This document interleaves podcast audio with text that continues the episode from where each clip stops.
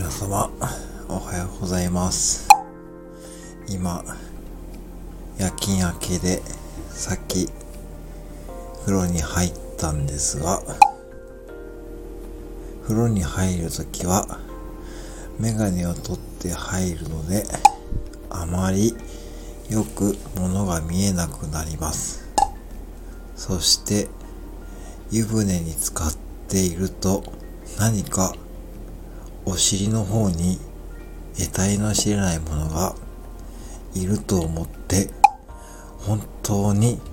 本当にものすごく焦って立ち上がったのですが、よく見たら、いつも使っているお風呂でも使うことができる電気シェーバーでした。で、